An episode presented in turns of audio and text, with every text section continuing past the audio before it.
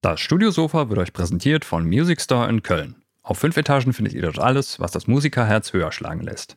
Unter www.musicstore.de könnt ihr auch bequem von zu Hause aus shoppen. Natürlich versandkostenfrei ab 25 Euro, mit 30 Tagen Rückgaberecht und drei Jahren Music Store Garantie. Music Store in Köln, das Paradies für Musiker. Einiges los heute Morgen, ne? Irgendwie Unwetterwarnung und neben mir, hier wird ein Haus abgerissen. Ich bin mal gespannt, ob ihr das beides dann irgendwann hier noch hört, während des Podcasts. Weltuntergangsstimmung, ne? Ich, ich glaube, wahrscheinlich hört man es zuerst hier, aber ich glaube, es geht um 1 Uhr los oder um 2 oder sowas. Das verschiebt sich immer mal wieder so ein bisschen. Und äh, ja, wir haben schon festgestellt, mich erwischt es als ersten, dann kommt Marc dran, dann kommt Markus dran. Genau. es wird spannend. Ja, ich muss ja noch mal kurz die Studioszene anteasern, die vom 17. bis 19.10. auf der Messe Hamburg stattfindet. Mit dabei sind die Masterclass-Speaker Jason Joshua, auf den ich mich besonders freue, der unter anderem mit Beyoncé oder Snoop Dogg arbeitet. Dann Warren Ewart von Produce Like a Pro, Moritz Enders, Silbermond und Casper. Oder auch Jill Zimmermann, Quarterhead, Stefan Bethke, Hans-Martin Buff und Vanja Bierbaum, der ja den Song von Nina Chuba produziert oder mit ihr produziert.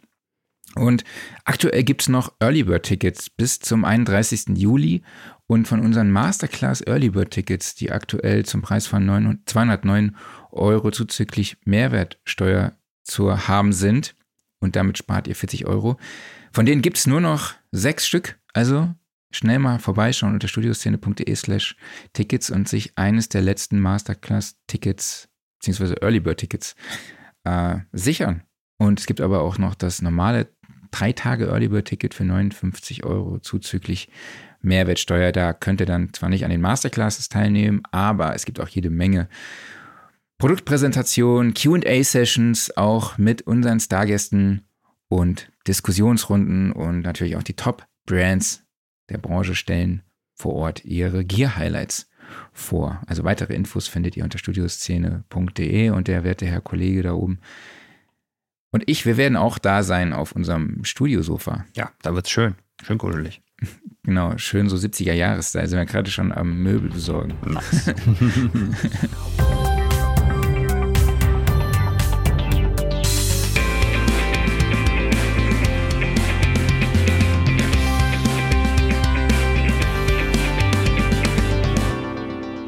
Aber jetzt sind wir ja auf dem Studiosofa, dem Sound and Recording Podcast, Ausgabe 162. Hallo an alle da draußen. Schön, dass ihr auch in dieser Woche wieder dabei seid.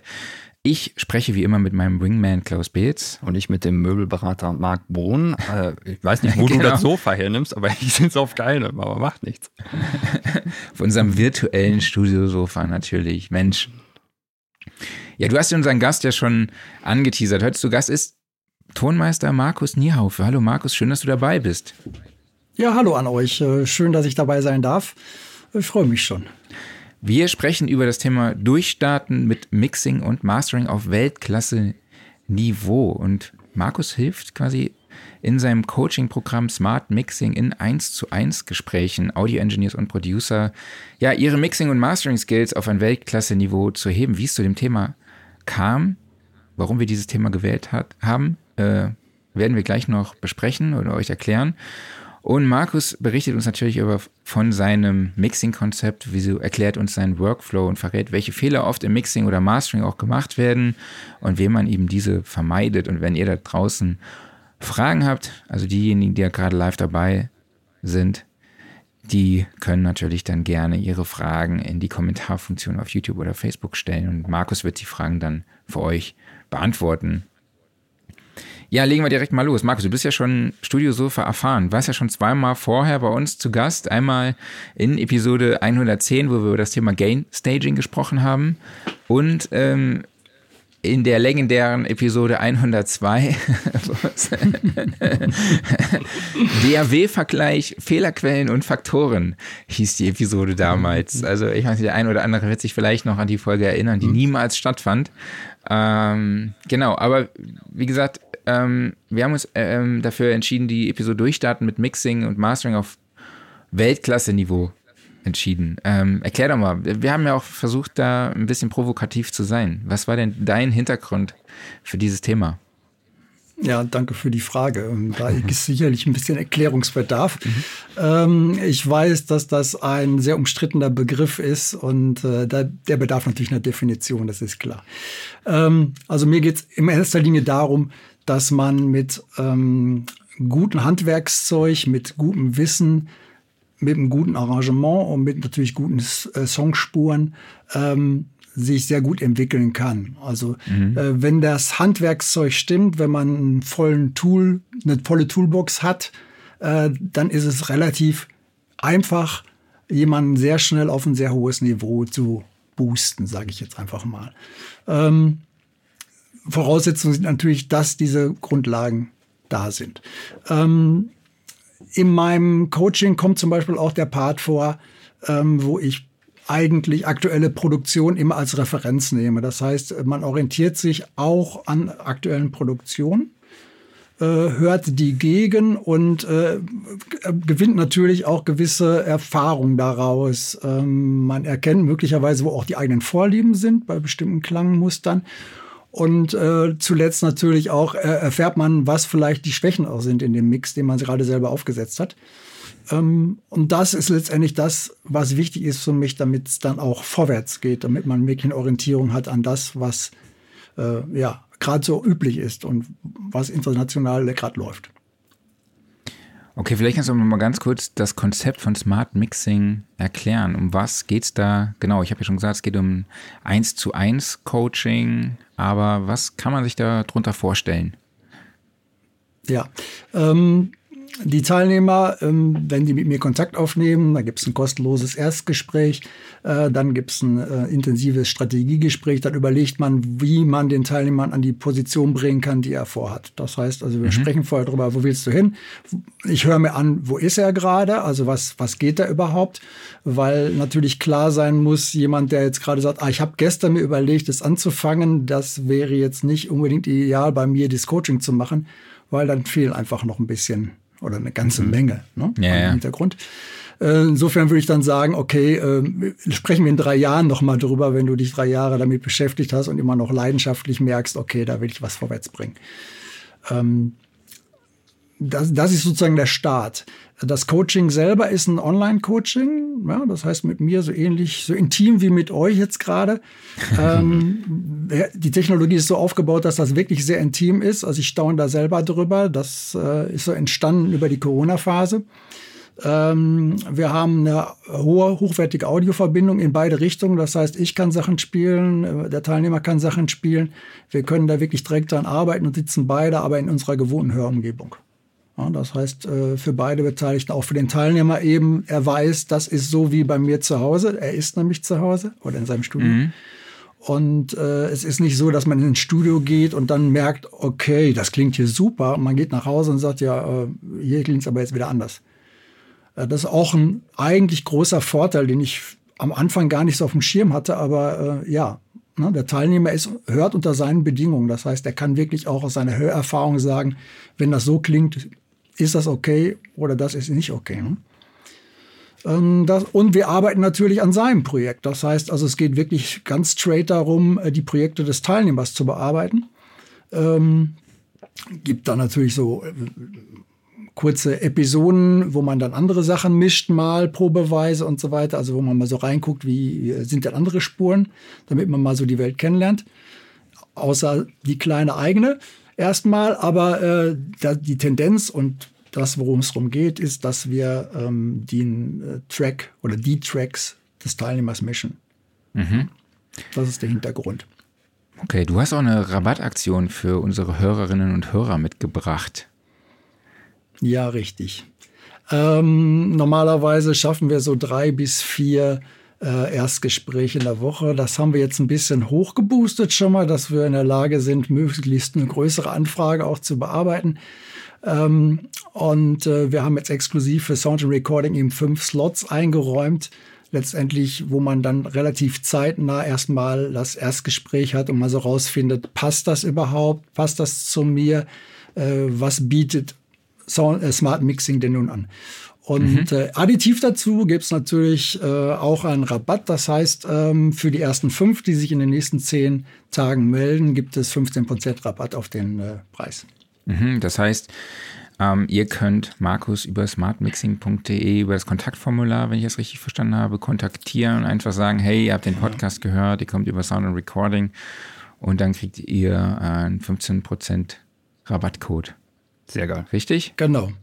Ja, Okay. ähm, ihr könnt auf meine ähm, Internetseite gehen, das ist smart-mixing.de. Äh, Da kommt ihr aber auch über Social Media, also Smart Mixing gibt es dann auch bei Instagram oder bei Facebook. Und über den Weg kommt ihr auf jeden Fall immer zu dieser Seite. Da gibt es ein Anmeldeformular oder eine E-Mail-Adresse. Und äh, wenn ihr dann den Rabattcode eingibt, wenn ihr also schreibt, äh, ich habe das gesehen bei Sound and Recording, dann äh, gibt es die 15 Prozent. Genau. Okay, cool. Ja, dann starten wir doch mal direkt ins Thema ein. Ähm, ich fand eine Frage von dir sehr spannend aus dem Vorgespräch. Du hast nämlich gesagt, oder die Frage gestellt, wie wichtig ist überhaupt Soundqualität für den Erfolg? Was, was glaubst du und wie stehen Soundqualität und Erfolg ja im Zusammenhang auch? Ähm, wenn man jetzt das vergleicht, und ich bin ja schon ein paar Jährchen mehr dabei, so ein paar Dekaden schon dabei, dann äh, war es so, dass wir vor, sag mal, 40 Jahren, wenn wir dann Live-Drums aufgenommen haben, da musste viel dran gemacht werden. Ja, an Live-Drums musst du eben noch einiges tun. Da sind wir heute einen ganzen Schritt weiter, weil wir heute ja die ganzen Klangerzeugungen haben. Und wenn ich heute Drums aus der, Bo aus der Box nehme, aus Samples nehme, dann sind die schon gepimpt. Das heißt, ich habe heute ein viel höheres Grundniveau, was ich automatisch aus der DAW rausbekomme, als es vor sag mal, 30 Jahren war, wenn ich im Studio aufgenommen habe. Möglicherweise auch nicht unter perfekten Bedingungen. Die Drums waren nicht so super gestimmt und so weiter und so fort. Ähm, Das heißt, das Niveau ist jetzt viel, viel höher schon mal. Äh, Das ist ein Riesenvorteil. Das heißt, man spielt schon mal in einer ganz anderen Liga, mh, wenn man so ähm, aus der DAW heraus arbeitet. Ähm, aber man muss natürlich sagen, das reicht so aus dem Stand nicht aus, um äh, konkurrenzfähig zu sein im Profibereich und auch im Semi-Profi-Bereich, weil möglicherweise eben nicht. Hm? Ich sehe schon, dass viele wirklich mit einer guten Qualität rauskommen aus ihrer Session letztendlich und dass sie auch tolle Sachen veröffentlichen, aber da fehlen dann manchmal so die Ecken und Kanten, die man noch rundschleifen könnte oder die man noch ausbauen könnte, je nachdem, in welche Richtung es gehen soll. Und äh, ja, das ist da nicht drin. Und ja, da muss sich jeder selber die Frage stellen, äh, will ich da noch weiterkommen? Dann sollte ich mir ja überlegen, wie ich das schaffe. Und äh, das 1 zu 1 Coaching ist eben die schnellste Lösung letztendlich. Also wenn ich eine gute Grundlage habe, auf die ich aufbauen kann, ist das die schnellste Lösung, mir einen Mentor, einen Coach zu nehmen und zu sagen, okay, und ich arbeite an meinem Projekt, das ist die Besonderheit. Und das hat es ja nie gegeben.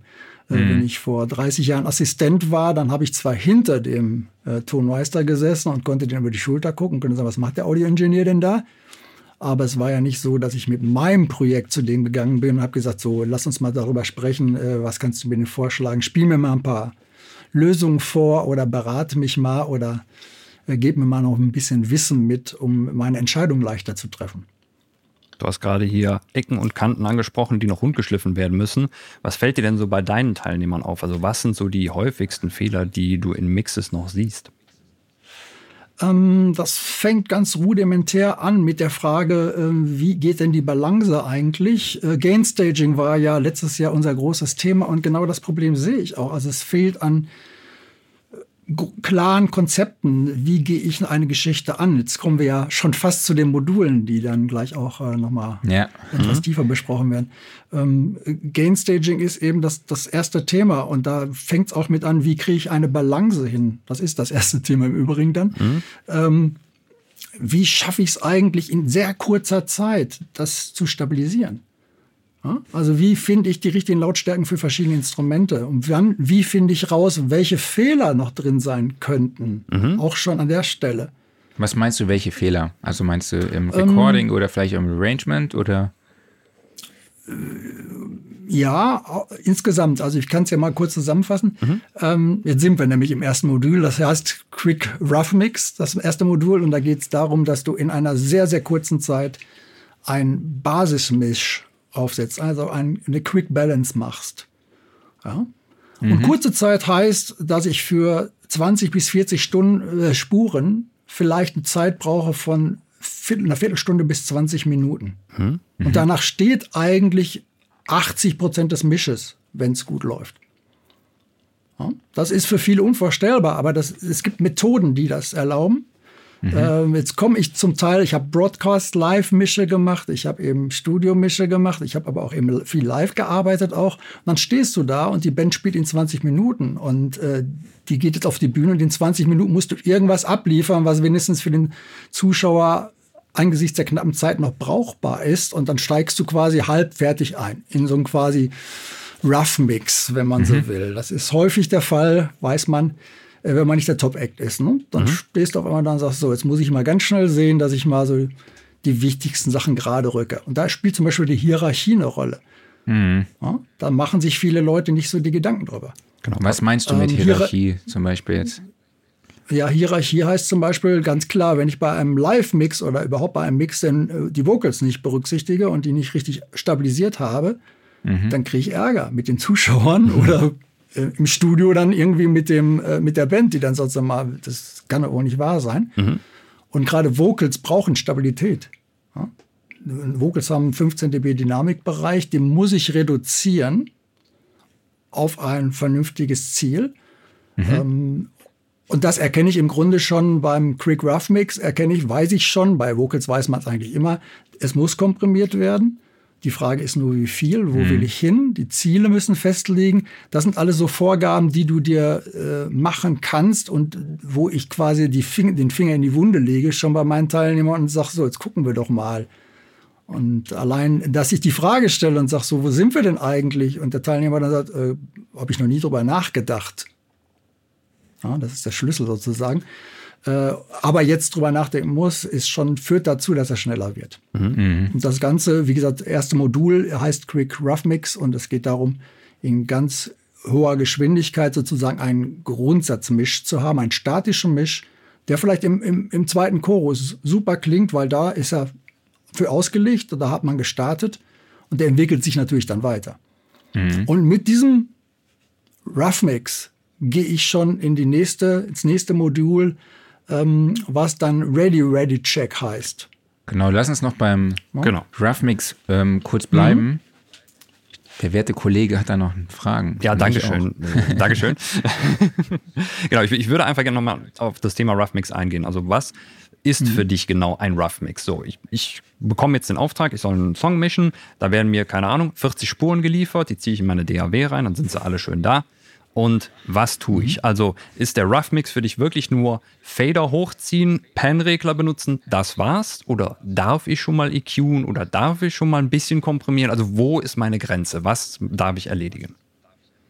Ja, ähm, ich mache gar keine Grenzen, mhm. weil äh, mir reicht, wenn du gelernt hast, ähm, wie es eigentlich geht und du entscheidest selber. Mhm.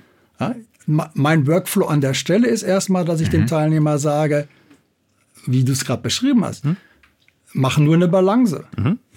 Mehr nicht. Äh, jetzt kann ich wieder zitieren äh, äh CLA, also äh, Chris Lord Elch, äh, Andrew Schöps, ähm, alle möglichen Leute, die sagen, macht einen schnellen Mix. Also die haben das gleiche Mindset wie ich. Mhm. Die sagen, es muss schnell mal was da stehen, weil wenn ich eine halbe Stunde an der Bassdrum geschraubt habe, ähm, möglicherweise sogar in die falsche Richtung, weil ich den ganzen Song noch nicht kannte, mhm. ja, wenn ich also nur der Mixer bin und äh, bei der Produktion nicht dabei war, mhm. äh, dann führt das zu nichts. Also es ist viel cleverer, die Balance erstmal herzustellen. Und mit Balance haben viele schon das Grundproblem. Ja. ja also wie laut, also Startpunkt finden, Gain Staging ist dann das erste Thema. Ähm, und das ist mit ein paar Tools und mit dem Background-Wissen und ein bisschen so äh, auch nach persönlichen Festlegungen, wo ist denn die Hierarchie, wer ist wichtig, wer ist unwichtig, also was ist in dem Song für mich wichtig, dann geht das viel schneller. Mhm. Und das ist äh, bei mir so ausgelegt, dass ich ein paar Tools benutze dafür, wie ich es live auch tun würde äh, oder beim Broadcast eben auch. Und ähm, damit kannst du das zu 80 Prozent mechanisch abarbeiten und hast noch 20 Prozent Entscheidungen, die du treffen musst. Und deswegen geht es so schnell. Mhm. Das ist das Geheimnis. Ja. Also übrigens über Gain Staging äh, haben wir ja schon mal gesprochen, das war Episode 110. Aber nochmal ganz kurz, wenn ich jetzt so, ich habe jetzt meine Feder hochgezogen, habe so sagen wir mal, groben ersten Eindruck mir geschaffen. Ne? Ähm, mhm, mhm. würdest du denn sagen, ich darf jetzt in diesem Rough Mix ähm, auch schon anfangen, gezielt Fehler auszubügeln oder geht es wirklich nur darum, ich muss einen Eindruck gewinnen? Ich muss gucken, was ist so das, das große Bild, was ich vor mir sehe und jetzt kann ich mich dann im nächsten Schritt dann dazu entscheiden, okay, ich mache das und das, weil es könnte ja sein, da ist irgendwie so das eine Ding, was mich total nervt. So, da ist die eine Frequenz in der Snare, die muss ich schon ziehen, ne? sonst, sonst werde ich nicht glücklich. Ne? Soll ich das an der Stelle schon ja. machen oder soll ich die jetzt mal kurz gerade überhören und erstmal so den Gesamteindruck haben? Ähm, ich würde dir Folgendes raten. Wenn du so erfahren bist und das sofort hörst und sagst, aha, ich höre das schon, mach es doch weg. Mhm. Ja, das ist aber so ein, so ein, so ein Erweiterungsschritt. Also mhm. äh, wichtig für mich ist, dass du äh, sagst, ich glaube, ich habe ein Problem. Ja. Mhm. Ich glaube, die Gitarre gefällt mir nicht. Mhm. Sagen wir jetzt mal als Beispiel. Ähm, möglicherweise stört mich da ein K. Mhm. Jetzt kann ich sagen, mach's doch weg und probier's aus. Wenn es nur 30 Sekunden dauert, ist es okay. Mhm. Wenn du dann aber anfängst, über das 1K, die 1K nachzudenken und das dann eine Viertelstunde dauert, dann ist es der falsche Ansatz. Das ist ein sehr guter Also wenn Punkt. du entdeckst, ja, wenn du entdeckst, definitiv, das geht mir auf den, hm? Hm, darf ich ja nicht sagen, ähm, äh, dann mach's doch weg. Mhm. Das dauert ja nur fünf Sekunden. Fang aber nicht an, äh, stundenlang dran rumzuarbeiten. Mhm. Das heißt also, die, die ich, ich, muss quasi schon ein Gefühl dafür entwickeln, wie lange brauche ich für einen gewissen Arbeitsschritt. Also wenn es jetzt ans tatsächliche Rumdoktoren geht, so und jetzt muss ich erstmal die Frequenz finden und ach ja, wo stelle ich denn nochmal den Q-Faktor ein und mache ich das dynamisch? Ja, nein, vielleicht äh, dann lieber erstmal noch nicht. Ganz genau. Okay. Ähm, ich rate immer, schreib's auf. Mhm. Mach den Notizzettel. Lass, mhm. es, lass es so, wie es ist, weil du weißt ja nicht, vielleicht, wie gesagt, bei Produzenten sieht es anders aus, die kennen ihre Songs. Mhm. Ja, die wissen auch hierarchisch schon mal, was sie sich dabei gedacht haben, ein bisschen. Ähm, wenn du feststellst, okay, das, das ist komisch, ich, das fühlt sich komisch an, die Snare hat so ein Ringen, ich weiß nicht, ob ich das haben will, mhm. das weißt du eigentlich erst, wenn die Nummer gemischt ist. Mhm. Ob das auffällt, ob das relevant ist, möglicherweise ist das schön, möglicherweise ist das eine Kante, die du sogar haben willst, mhm. die du vorher wegmachst. Also ich weiß, äh, wenn ich früher äh, zehn Stunden im Studio gesessen habe, dann war das Ding so rund, das wollte keiner mehr hören. Mhm. Ne, weil es keine Kanten mehr gab. Ja.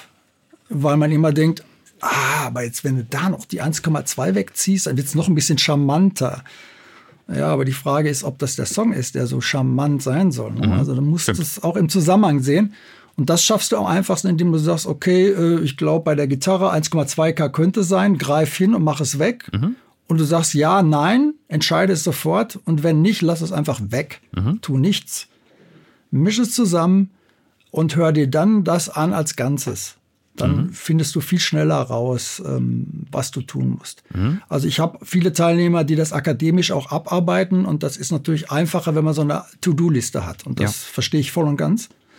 Ähm, aber Low-Card ja, nein. Ähm, ja, es kann hilfreich sein, aber es kann auch irgendwas zerstören, wenn er falsch sitzt. Verstehe. Hm? Mhm. Und wenn ich die Entscheidung nicht treffen kann in dem Moment, ob er richtig sitzt oder nicht, dann lasse ich ihn weg. Ja. Mhm. Okay.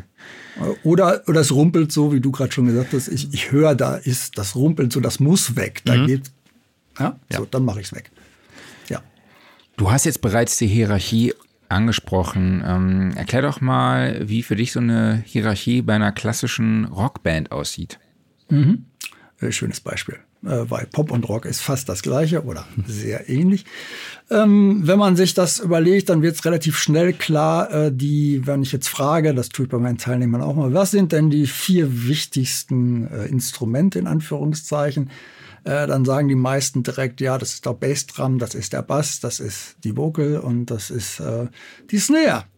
So, Okay, mhm. so, ein, so, einfach kann das Leben ja sein. Wenn wir uns Rockmusik anhören oder Popmusik anhören, dann ist es so, dass es immer getrieben wird sozusagen von der Bassdrum und der Snare. Das ist der Groove, der Basisgroove, den so ein Song hat.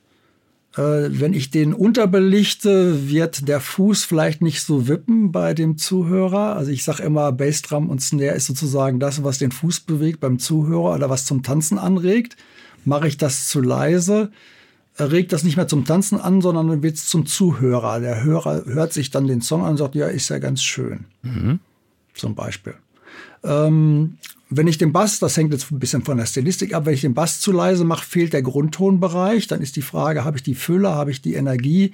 Weiß der Zuhörer, in welcher Tonart das ist, was auch emotional was auslöst?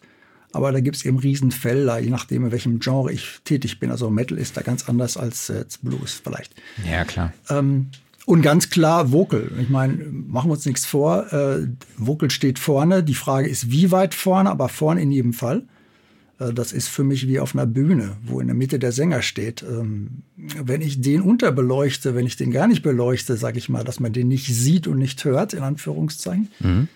Äh, dann wird das nichts. Dann wird der Zuschauer sagen, ja, warum, warum, der für mich wichtigste Faktor sind die Texte und der Gesang und die Melodie. Wo ist denn das jetzt bitte?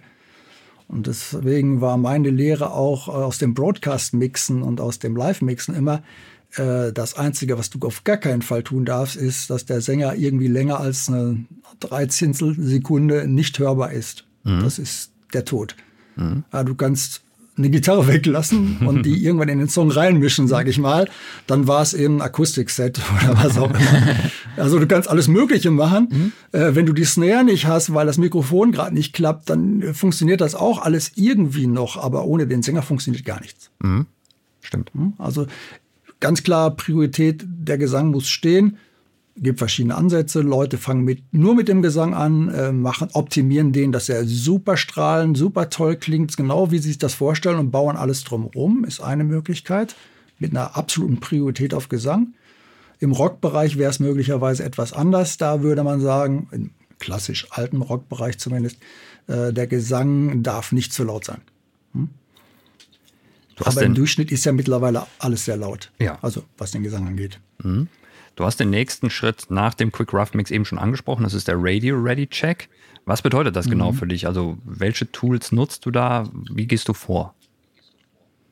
Ähm, ich habe im Grunde da die gesamten Tools von äh, Mono-Kompatibilitätsprüfung, äh, einzelne Frequenzbänder. Ich liste das, glaube ich, mal erstmal ganz grob auf, ja. dann können wir da mal eben durchgehen. Ähm, ich, ich glaube, ich fange mal ganz vorne an. Ähm, es geht darum letztendlich, dass ich überhaupt mal schaffen muss, meinen Mix zu vergleichen mit einer professionellen Produktion, die äh, gemastert ist. Damit mhm. fängt es an. Das heißt, es geht um LUFS oder um Lautheit.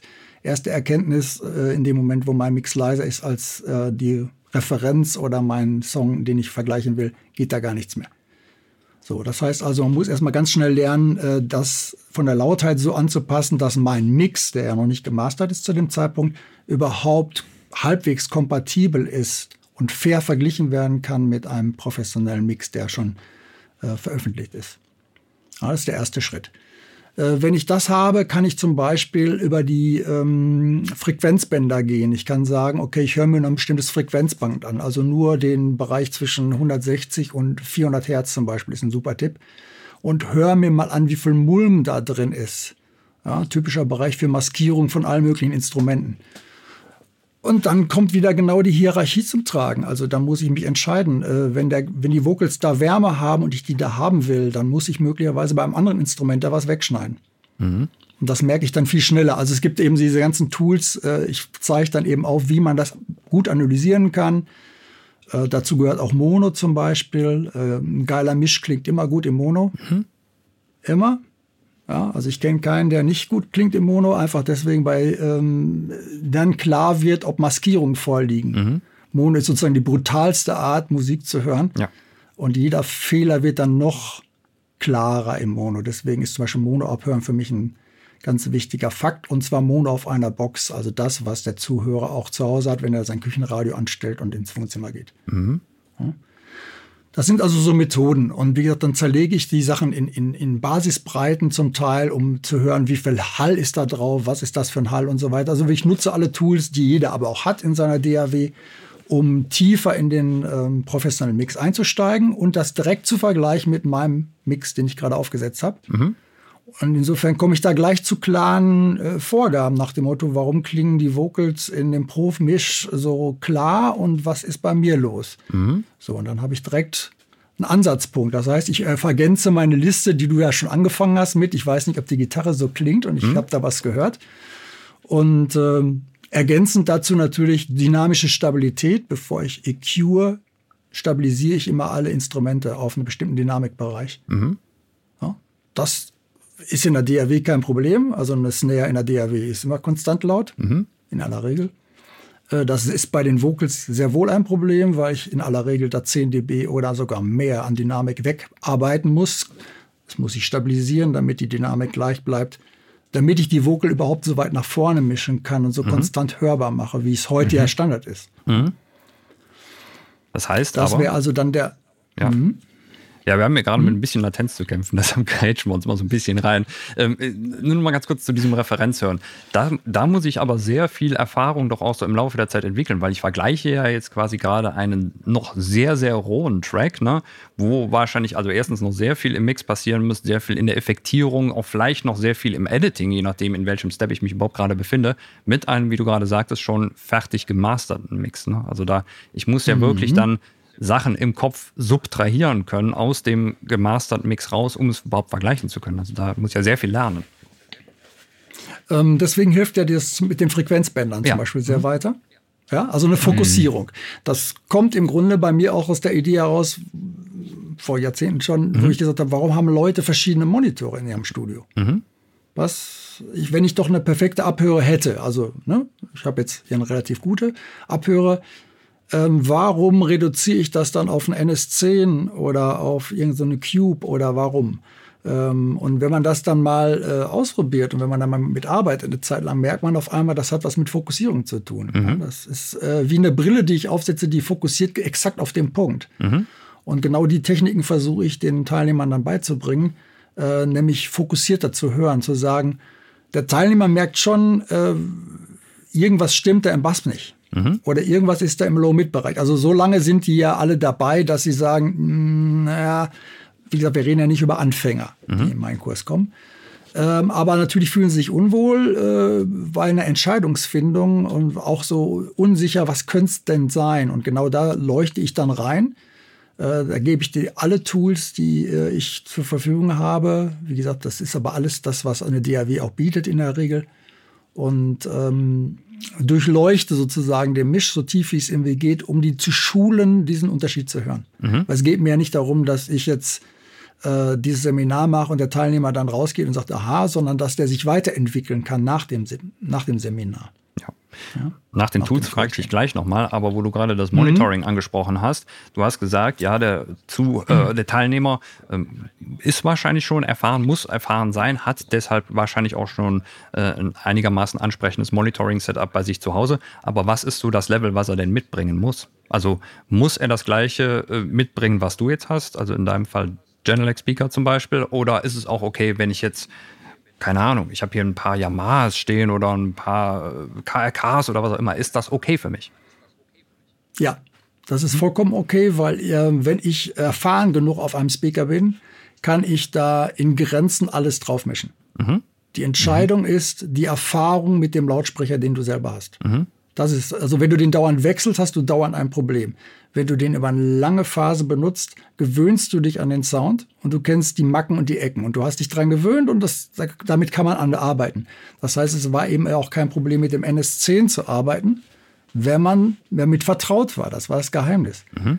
Also rate ich jetzt nicht, jedem NS10 zu kaufen, weil das heißt erstmal, du kaufst das, äh, gibt es ja auch nicht mehr, aber du kaufst diesen Lautsprecher und du musst dich aber erst dran gewöhnen. Ja, dann kann ich mir aber auch was anderes kaufen im Zweifelsfall. Mhm. Weil gewöhnen muss ich mich ja sowieso dran. Genau. Ähm, jetzt ist natürlich so, dass ich hier eine Abhörer habe, die bis äh, 26 Hertz runterläuft. Das ist nicht der Normalfall und das schafft man mit normalen Lautsprechern eben einfach mal nicht. So, und da äh, mache ich einen Split und sage, okay, äh, wir benutzen den Lautsprecher, den du hast, und das ist egal im Grunde, Hauptsache es hat eine gewisse Qualität ähm, für viele Dinge und für den Bassbereich brauchen wir dann ergänzend so einen Kopfhörer, wie wir ihn ja gerade auch aufhaben hier. Mhm. Ja, also wenn eben nichts hörbar ist unter 60 Hertz, weil ich einen relativ kleinen Abhörlautsprecher habe, dann muss ich das ergänzen und muss dann sagen, okay, den Bereich unter 60 Hertz bewerte ich mit Kopfhörer. Mhm. Aber es gibt, es gibt immer einen Lösungsansatz. Also ich muss jetzt nicht erst 10.000 Euro ausgeben für eine Abhöre, um zu sagen, ja, dann, dann kann ich das Coaching machen. Das wäre Quatsch, wenn man das macht. Ähm, sieht man auch daran, dass Andrew Schöps zum Beispiel mit so einem Sony-Kopfhörer äh, und seinem Notebook durch die Welt fährt und auch Mixe damit macht. Das Geheimnis ist einfach, ich meine, neben der Riesenerfahrung, die er hat, er kennt seinen komischen Kopfhörer. Ich meine, ich könnte da nichts drauf mischen auf dem Ding, aber äh, er hat die Erfahrung, er sagt ja selber, ich arbeite, ich glaube, 15, 20 Jahre drauf. Der weiß genau, wie das Ding klingen muss, damit das eine professionelle Produktion ist. Mhm. Das ist eigentlich das größere Geheimnis aus meiner Sicht. Perfekt. Da kommt auch direkt noch die ergänzende Frage dazu. Muss mein Raum eingemessen sein? Habe das mit der Testphase von Sonarworks mal probiert mit meinem KRK Rocket 5. Ähm, nein, muss er nicht. Ähm, aber es kann natürlich im Zweifelsfall helfen. Ähm, was auch helfen kann, ist die Frage des Abhörabstandes natürlich. Ähm, Sonarworks oder überhaupt irgendwelche Filterungen. Wie gesagt, ich messe auch Studios ein. Das habe ich ähm, auch die letzten 30 Jahre gemacht, auch für Sennheiser. Ähm, es hilft, wenn es professionell gemacht wird, aber es ist im, immer nur eine Lösung, so ein Problemlöser. Es ist nicht so, dass das Ergebnis dann perfekt sein kann. Das ist physikalisch unmöglich. Mhm. Weil ich im Raum an jeder Position einen unterschiedlichen Frequenzgang habe, kann ich ja eigentlich nur eine einzige Position perfekt korrigieren. Mhm. Oder ich kann hoffen, in einem kleinen Bereich hier um mich rum, dass es da dann ungefähr gleich ist. Mhm. Ja. Ähm, ja, also pauschal kann ich das nicht sagen. Ähm, das ist jeder Raum ist anders. Also das wäre jetzt komisch, wenn ich da eine Aussage zu treffen kann. Äh, wenn das mit Sonderburgs schon mal ein Schritt nach vorne ist, das ist ein automatisches Messsystem, nehme ich mal an in dem Fall, weil ich kenne Sonderburgs jetzt eigentlich eher von Kopfhörern. Bin mir da nicht so ganz sicher, was, was er jetzt damit meint. Ähm, ja, wenn das hilft, wenn es danach besser ist, wenn dann wahrscheinlich ein paar Bau Raumresonanzen rausgezogen werden und die nicht mehr so dominieren, hilft einem das weiter, ja. Mhm, alles klar. Hm? Nochmal kurz zurück zu den Tools. Ähm, wenn du jetzt zum Beispiel sagst, ich vergleiche mhm. meinen Mix gegen einen Referenzmix, nutzt du da, mhm. äh, es gibt ja zum Beispiel spezielle Plugins, wo du Referenztracks reinladen kannst, die dann entsprechend Gain kompensiert abhören kannst und sowas. Nutzt du sowas oder ist es bei dir eher so Audio-Track in der DAW-Track reinziehen, fertig? Nee, ich nutze alles. Mhm. Ich nutze alles, was es gibt. Und das auch Balance eben auch, gibt es ja von sagen wir, drei, vier verschiedenen Herstellern, mhm. äh, die das machen. Ähm, und das benutze ich auch oder gebe ich auch den Teilnehmern mit an die Hand, weil das eine grobe Richtung ist. Mhm. Ja. Und dann, dann, erkennt man auch schon mal, ob das überhaupt sein kann oder ob man sagt, komisch. Äh, Musik ist immer anders. Also ich würde niemals äh, dahin gehen und sagen, stell das dann so ein und dann ist das gut. Mhm. Das ist ganz wichtig zu erkennen. Ja, weil äh, die Frage ist, mit welcher Musik habe ich gerade zu tun? Ich habe da eine Kurve, die gilt für die gesamte Popmusik. Mhm. Hm, ist vielleicht ein bisschen wenig, wenn man auch noch kreativ denken würde. Ne? Also mhm. wenn ich jetzt eine laute Hi-Hat habe, weil die ich das total geil finde, dass in diesem Song die Hi-Hat so laut ist, heißt das aber spektral habe ich zu viel Energie da oben. Und wenn ich die dann wieder wegmache, weil ich ja Durchschnitt sein will, ja, dann ist aber der Charakter aus meinem Song auch raus. Mhm. Mhm. Mhm. Und das ist, sind alles wahnsinnig, ja? Ja, ich wollte nur fragen und magst du uns sagen, was so dein Analyzer-Tool des Vertrauens ist, was du da jetzt gerade so zu Rate ziehst? Ähm, ich bin bei Sonnable, mhm. bei Balance. Sonnable. Mhm. Im Moment, ähm, weil mir das gut gefällt. Okay. Ja, okay. Das hat, ist ein bisschen schizophren in mancherlei Hinsicht. Also die an, ne, ich komme auch vom 30-Band-Analyzer und dann jetzt äh, Spektrums-Analyzer. Das ist so mein Standard-Tool. Also Span zum Beispiel ist mhm. ja free. Ja. Das ist mein Standard-Tool seit Jahrzehnten. Klassiker. Für, ne, seitdem es das gibt. Mhm. Klassiker. Ähm, Balance zeigt aber bei gleichem Eingangssignal was anderes an. Finde ich sehr irritierend eigentlich. Ja? Warum soll das was anderes anzeigen? Also das finde ich jetzt komisch, weil mhm. es fühlt sich für mich komisch an, weil ich sehr erfahren bin und weiß, was ich da sehe. Ich sehe den Frequenzgang und sage, ich kann mir vorstellen, wie das klingt. Mhm. Das kann ich bei Balance nicht, weil äh, die mhm. Kurve eine andere ist, aber es geht ja gar nicht darum in dem Fall sondern ich vergleiche einfach nur zwei Tracks. Mhm. Mhm. Und dann kann mir die Kurve egal sein, sondern ich gucke einfach nur, wie weit sind die in Deckung oder nicht. Also einfach nur als auch ein Tool, um möglicherweise Fehler zu erkennen oder Optimierungsmöglichkeiten mhm. zu erkennen. Es sind immer nur Tools, ja, cool. die mir so ein Schrittchen bieten, äh, wenn ich den Mix fertig habe und ich lade das im Balance und der, der Strich passt genau und alles wunderbar, ist doch toll. Dann weiß ja. ich doch schon mal noch eine Bestätigung mehr, dass der Mix wahrscheinlich jetzt fertig ist. Ja. Und stelle ich da fest, das ist out of order, das ist komplett anders.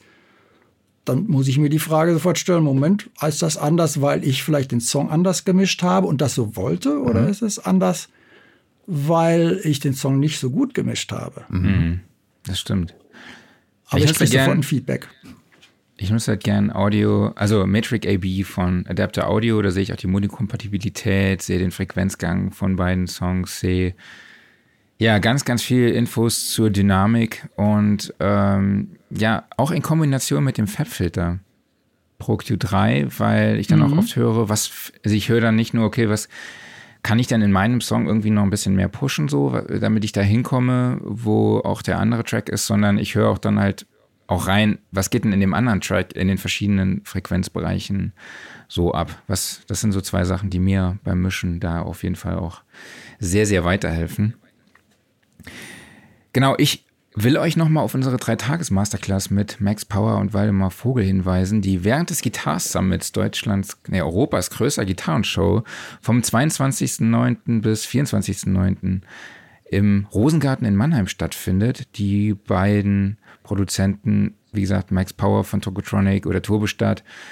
Und eben Waldemar Vogel, Max Giesinger Regavi hatten wir schon öfter hier auch im Podcast, zeigen euch über die drei Tage, wie ihr eure Aufnahmen im Proberaum auf ein Top-Level hebt. Also du lernst, was du an Equipment für deine Proberaumaufnahmen brauchst, die, die richtige Positionierung der Mikrofone für den optimalen Klang, wie du das findest, äh, wie der Recording-Prozess am Rechner oder im Hardware-Recorder läuft, Sie zeigen auch, wie du deine Mixing- und Producing-Skills für den fetten Sound verbesserst und äh, wie du dann den Track auch für die Veröffentlichung auf den unterschiedlichen Plattformen vorbereitest. Also die Drei-Tages-Masterclass findet während des Guitar Summits statt. Kostet 249 Euro und alle Infos dazu findet ihr unter guitarsummit.de slash record your band und der Wette Klaus, mein Kollege hier oben rechts. Und ich werden auch da sein, nämlich Juhu. auch mit unserem echten Studiosofa, genauso wie bei der Studioszene. Wir sind genau. mit dem Studiosofa on Tour. Eigentlich müssten wir da so, so das groß aufmalen, das, das Studiosofa on Tour. wir gehen auf Deutschland-Tournee. Ja. Aber es fühlt sich gut an. Ja, ne? Macht Spaß. Ja. okay, ähm, kommen wir zu deinem nächsten Modul. Das nennt sich Static Mix. Ähm, mhm. Wie machst du denn deinen Mix lebendig?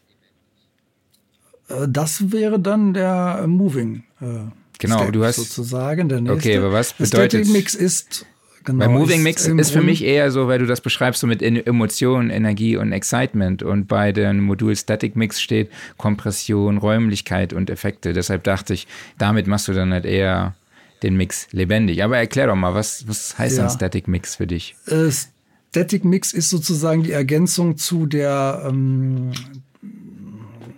zum Quick Ruffle Mix. Letztendlich, äh, da kommen noch mal die Module vor. Das geht also um äh, EQ letztendlich. Ähm, und dann natürlich anspruchsvoll. Das heißt also, die Frage ist einfach, wie viel EQs brauche ich? Brauche ich mehr als einen? Also brauche ich mehr als den Q3, den du jetzt hast, den ich übrigens auch benutze, für viele, viele Sachen. Aber manchmal ist es eben hilfreich, äh, auch ähm, ähm, Emulationen zu benutzen, die den alten Analogklassikern entsprechen, weil man einfach mit viel mehr, weniger Regelaufwand Ziele erreichen kann. Ich würde so sagen, man braucht, braucht drei verschiedene EQ-Plugins letztendlich, um möglichst schnell arbeiten zu können. Mhm. Ich kann aber alles mit dem Q3 machen oder mit, mit dem DAW-eigenen EQ machen, wenn der ein bisschen was erlaubt. Theoretisch geht das. Mhm. Die Frage ist nur die, die Frage der Geschwindigkeit und der Bequemlichkeit. Ja, und des Wissens über die Kurven, die da eigentlich ne, dahinter stecken. Welche Faktoren spielen denn bei der Auswahl eine Rolle? Sagst du da, du brauchst einen, der ein bisschen färbt, einen Charakter mitbringt, dann einen zum Sezieren, wo ja quasi der Filter Pro Q3 äh, gut dazu eignet? Oder wie, wie entscheidest du? Ähm, Im Grunde gibt es für mich ähm, die ähm, ja, Clinical äh, EQ-Geschichte, wie du es gerade gesagt hast, der, für ein Q3 zum Beispiel, da ist das Standard. Äh, wenn du über musikalische EQs nachdenkst, also Neve-Emulationen, ähm, SSLG-Serie und so weiter, das kann man auch wunderbar mit dem Q3 machen, wenn man weiß, wie man den einstellen muss. Das ist dann auch gar nicht mehr so schwierig. Dann reagiert er auch musikalischer, als er das eben sonst üblicherweise tut. Äh, wenn ich jetzt über Pultec nachdenke zum Beispiel, dann wird es einfach so sein, dass ich mit einem Pultec, ich habe übrigens einen da im Reck stehen noch. Oh, ähm, ja, ja, ja, aber einen selbstgebauten zugegeben. Hm. Ja, also ohne die, ohne die Röhrenstufe, ähm, die da eigentlich normalerweise auch viel, viel Sound eben macht. Aber ich habe eben die reine passive Filterung da stehen. Äh, da dreht man an drei Knöpfen und dann hat man gesagt, wow, geil. So, genau das habe ich gemacht, deswegen habe ich den gebaut. Und dann habe ich gesagt, boah, das ist super. Du, du drehst an drei Knöpfen, das dauert zehn Sekunden und du hast einen geilen Sound. Und dann habe ich versucht, den EQ nachzubauen. Und wenn man das probiert, im Q3 zum Beispiel, oder ich habe es damals mit dem Oxford gemacht, da sitzt man eine Viertelstunde beim Messen davor, um die Kurven so einzustellen, weil die so verkrümmt ist und so komisch ist, dass das aus dem Stand her gar nicht gelingt. Also mit, ich greife da mal eben rein, komme ich da nicht hin, weil das so exotisch ist. Ähm, Nachdem ich die Kurve hatte, klangen beide gleich. Mhm. Was entsetzt. Aber äh, wie gesagt, bei dem Original habe ich zehn Sekunden gebraucht und bei dem Nachbau habe ich dann eben eine halbe Stunde investiert, nur um die Kurve nachzubauen, weil es nicht einfach aus dem Stand so intuitiv war. Und dann würde ich doch sagen, ja bitte, dann, wenn ich Pooltech Sound will, im Bus zum Beispiel, also für so eine Veredelung, Verschönerung, ähm, oder auch bei den Vocals im Zweifelsfall, dann nehme ich doch vielleicht lieber ein Plugin, was ein Pultec emuliert, weil ich da schneller bin. Mhm. Das ist einfach besser, schneller zum Ziel führt. Ja, also kannst du beim Akkuschrauber einen, Hammer, äh, einen Nagel in die Wand schlagen, nur ist halt nicht so geil, ne? Exakt das, mhm. genau. Ein gutes Beispiel, ja. ja. Okay, Klaus, willst du weitermachen? Ach, du bist schon durch? Oder was haben wir hier noch? Du hast auch gesagt, du nutzt auch Räumlichkeit. Ach so, ja, äh, die anderen Module. Ähm, äh, EQ ist jetzt ein Modul, das nächste wäre Kompression. Erste Frage an meine Teilnehmer ist immer, ja, was reden wir denn? Ähm, findet man auch selten in YouTube-Videos. Äh, welche Art von Kompression? Was ist denn das Ziel einer Kompression? So, und dann habe ich gleich gesagt, okay, ich, mir fällt aus dem Stand 5 plus eine Forderung ein zur Kompression. Das mhm. kann äh, makrodynamisch sein. Also ich will über einen längeren Zeitraum die Stimme zum Beispiel auf einem gleichen Level behalten. Ja, klassische LA2A zum Beispiel. Idee. Äh, ich kann aber auch mikrodynamisch eingreifen wollen, sprich bei einer Snare bestimmte Teile in dem Klang selber schon raus und rein arbeiten mit mhm. einem Kompressor. Dann ist es mikrodynamisch. Ganz anderer Ansatz, ganz andere Einstellung. 1176 als typisches Beispiel. Aha. Jetzt haben wir schon zwei Kandidaten, die dauernd vorkommen. Mhm. Äh, ganz anderes Interesse. Ich kann aber mit dem 1176 auch in eine andere Richtung noch gehen. Wurscht, egal. Ähm, dann gibt es Parallelkompression, wieder ein ganz anderes Ziel. Dann gibt es Glue-Kompression, mhm. wieder ein anderes Ziel. Und dann haben wir natürlich noch Limiting, das ist ja auch eine Form von Kompression, ist wieder ein anderes Ziel. Das heißt also, bevor ich über Kompression spreche, sollte ich doch als erstes mal darüber sprechen, was denn mein Ziel ist. Mhm. Und, und damit man es kann, muss man es gehört haben. Und genau ja. das tue ich mit meinen Teilnehmern. Dafür habe ich zwei Tools entwickelt. Ein optisches Tool, damit man überhaupt mal versteht, was denn Threshold und Ratio rein so macht eigentlich auch. Ja, weil das allen Teilnehmern nicht klar ist im Grunde. Und nach dem optischen kommt es dann auch ein akustisches äh, Tool dazu, wo man wirklich mal ausprobieren kann, was kann man denn so verändern eigentlich und wie wird das klingen. Und wenn man sich da äh, mit beschäftigt hat und sagt, ach, das finde ich gut, dann gehe ich einen Schritt zurück und sage, okay, und jetzt gucken wir mal, mit welchem Kompressor du dahin kommst zu dem Ziel, was du dir gerade ausgesucht hast. Mhm.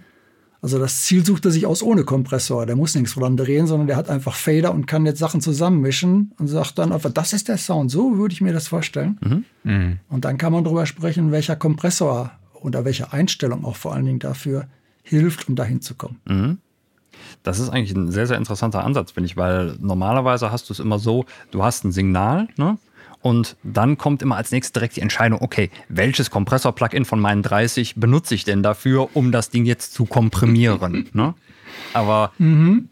den Schritt davor zu machen und zu überlegen, ja, was muss ich denn überhaupt machen? Ne? Wie du es jetzt gerade sagtest, also was braucht mein Signal überhaupt an Kompression? Und dann daraus zu Schlussfolgern, okay, was ist das korrekte Werkzeug dafür? Das wird oft vergessen, finde ich. Oder einfach ja. unter Tisch fallen gelassen. Also, das ist üblicherweise nicht, also die Teilnehmer, selbst die Teilnehmer, die bei mir äh, nach eineinhalb Jahren dann in der Masterclass sitzen, haben häufig das Problem, dass das überhaupt noch nicht auf dem Schirm ist. Mhm. Und daher habe ich auch die Ideen dazu, äh, weil ich dann gemerkt habe, okay, die sind jetzt eineinhalb Jahre dabei, die haben gemischt und gemacht und getan. Aber wenn du dieses Thema ansprichst, merkst du, das ist ein ziemliches Vakuum, weil das auch YouTube nicht bedient im Grunde. Diese Feinheiten bedient YouTube nicht. Mhm. Und man, ja, man muss die Dynamik reduzieren. Ja, warum überhaupt erstmal? Ab wann, auf welchem Wert, warum? Äh, und natürlich mit welchem Stil oder mit welchem Ergebnis vor allen Dingen. Mhm. Und das kann ich nur lernen, indem ich das wirklich A ausprobiere oder jemanden habe, wie in meinem Fall, der einem das auch noch explizit vorher zeigt. Das heißt, du, wir machen dann Hörbeispiele und du hörst wirklich die Unterschiede und kannst dich daran arbeiten. Mhm. Denn alle sagen, mhm. und das war bei mir auch so am Anfang, ich habe einen Kompressor gehabt äh, mit tausend Knöpfen und ich habe dran gedreht und habe gesagt, äh, verstehe den, versteh den Knopf nicht, wofür ist der gut? Mhm. Tu, tut sich doch gar nichts, mhm. scheinbar.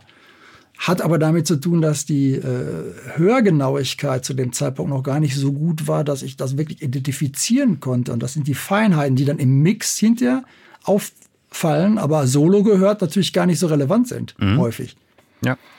Und äh, ich, ich kenne meine eigenen Probleme, die ich in meiner Anfangsphase hatte und die erlebe ich überall. Und dann kommen Leute wie, äh, ich weiß gar nicht, wer es war, in ein Video und sagt, ach, Kompressor, ja, weiß ich auch nicht. Wir hatten zwei Kompressoren im Studio, so ein, so ein noch älterer als ich.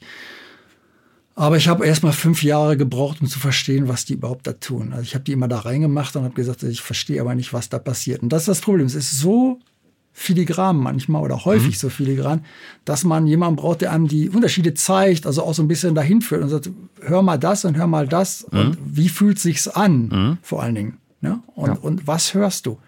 Und dann hat man die Chance, das auch weiter zu trainieren. Wenn man es einmal mal so erlebt hat, kann man sagen, ich übe das auch mal. Ich probiere das wirklich mal selber auch aus. Mhm. Aber dafür muss einer erstmal das einem vorgeführt haben. Ja. Dass das gibt und wie das geht.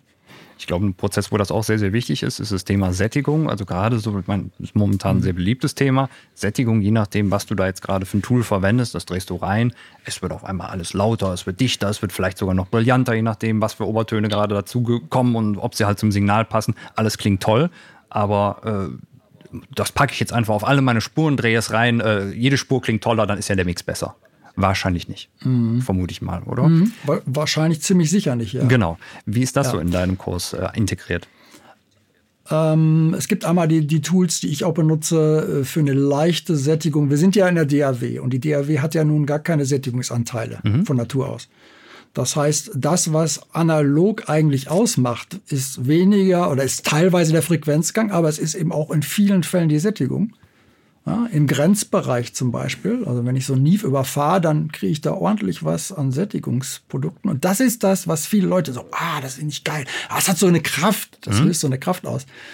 Ähm, ja, aber der, das Geschickte ist eben, dass man das bei den Drums dann auf einer einzelnen Spur macht und sagt, ich fahre die mal so richtig drüber.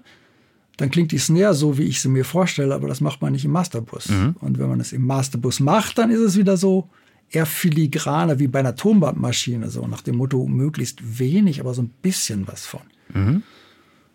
Ja, und äh, so lehre ich das letztendlich auch. Also ist auch ein schwieriges Thema letztendlich. Und ich höre eben viele Produktionen, die äh, dann am Ende, wie du es gerade gesagt hast, einmal drüber gezogen werden. Mhm. Und es muss noch heller werden und es muss noch mehr schreien. Und das passiert mir übrigens auch, dass du denkst, boah, geil, das ist, aber das ist jetzt noch ein schönes Stück. Das Problem ist nur, dass ich am nächsten Tag, wenn ich mir das anhöre, sage, oh Gott, mhm. was ist denn das? Mhm. Das ist weit over the top. Ja. ja. du hast dich wieder blenden lassen und wenn man den Song dann drei Minuten hört, sagt man irgendwann, boah, meine Ohren bluten ja. im Grunde schon so ein bisschen. Ne? Nach dem Motto, boah, nee. Ja, äh, also passiert mir auch, äh, keine Frage. Ähm, aber gut ist, wenn man die Grenzen schon mal kennt und am nächsten Tag dann immer noch feststellt, nee, das war zu viel. Sehr gut. Das darfst du nicht machen. So. Alles klar. Ja, ähm, dann haben wir noch Räumlichkeit, ne, mhm. wenn wir gerade bei dem Thema sind. Ähm, auch das ist ein Riesenfeld. Äh, Letztendlich will ich eine natürliche Räumlichkeit haben, die ich immer brauche. Ja, es gibt keine wirklich trockene Spur im Grunde, weil das würde auf dem Kopfhörer bedeuten, der Sänger singt mir direkt ins Ohr rein. Mhm. Ja, so wie ihr jetzt bei mir direkt auf dem Ohr seid. Ja. Mhm. Ähm, das ist in der Regel nicht so, dass ich das in einem Mix so hören will. Und liegt auch nicht in der Natur des Menschen, weil wir sitzen eigentlich immer in irgendeinem Raum und der gibt uns irgendeine Ambience oder irgendwas gibt er uns zurück. Und eigentlich wollen wir das in der Musik auch wenigstens haben. Das heißt also, eigentlich muss ich bei jeder Spur überlegen, äh, wo befindet die sich? Soll die weit weg sein? Ist die nah dran? In mhm. welchem Raum findet die statt?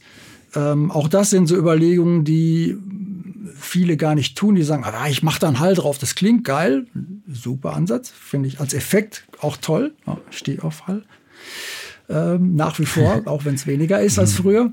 Ähm, aber wenn es um Räumlichkeit geht, geht es nicht um den großen Hall, den auffälligen, sondern mhm. da geht es um filigrane äh, Sachen. Oder? Also wie kann ich räumliche Tiefe zum Beispiel gestalten? Das funktioniert bei vielen Mixen eben dann doch nicht so gut äh, bei den Teilnehmern. Also wie kriege ich ein Instrument wirklich schön nach hinten und habe trotzdem vorne den Gesang zum Beispiel stehen. Mhm. Genau. Ähm, ja. ja. Der letzte Step sind dann, glaube ich, noch die wirklich plakativen Effekte, ne? Ja, Genau. Und dann wären wir auch im, im, im, Step, im Step Moving Mix mhm. letztendlich gelandet. Das heißt also jetzt, wir reden bis jetzt eigentlich vielleicht über den zweiten Chorus, den wir bis jetzt gemischt haben. Mhm. Ja? Mit voller Leidenschaft und alles rausgeholt, was wir können, weil das ist der, das große Happening am Ende. Mhm. Da sind die meisten Instrumente, da muss ich am meisten demaskieren, muss auf vieles aufpassen. Ähm, und jetzt geht es eigentlich darüber, dass wir an der Stelle jetzt anfangen, sagen, Song von vorne nach hinten, wo ist der rote Faden, wo ist die mhm. Begeisterung, wo kann ich Leute mitnehmen. Und ich, auch das ist ein Beispiel, ich sage, man, man kann nicht eine Akustikgitarre einfach im Intro spielen lassen, äh, so wie am Lagerfeuer. Da muss das Lagerfeuer auch knistern. Mhm. Ansonsten langweilen sich die Leute und sagen, was ist das für ein Song? Mhm.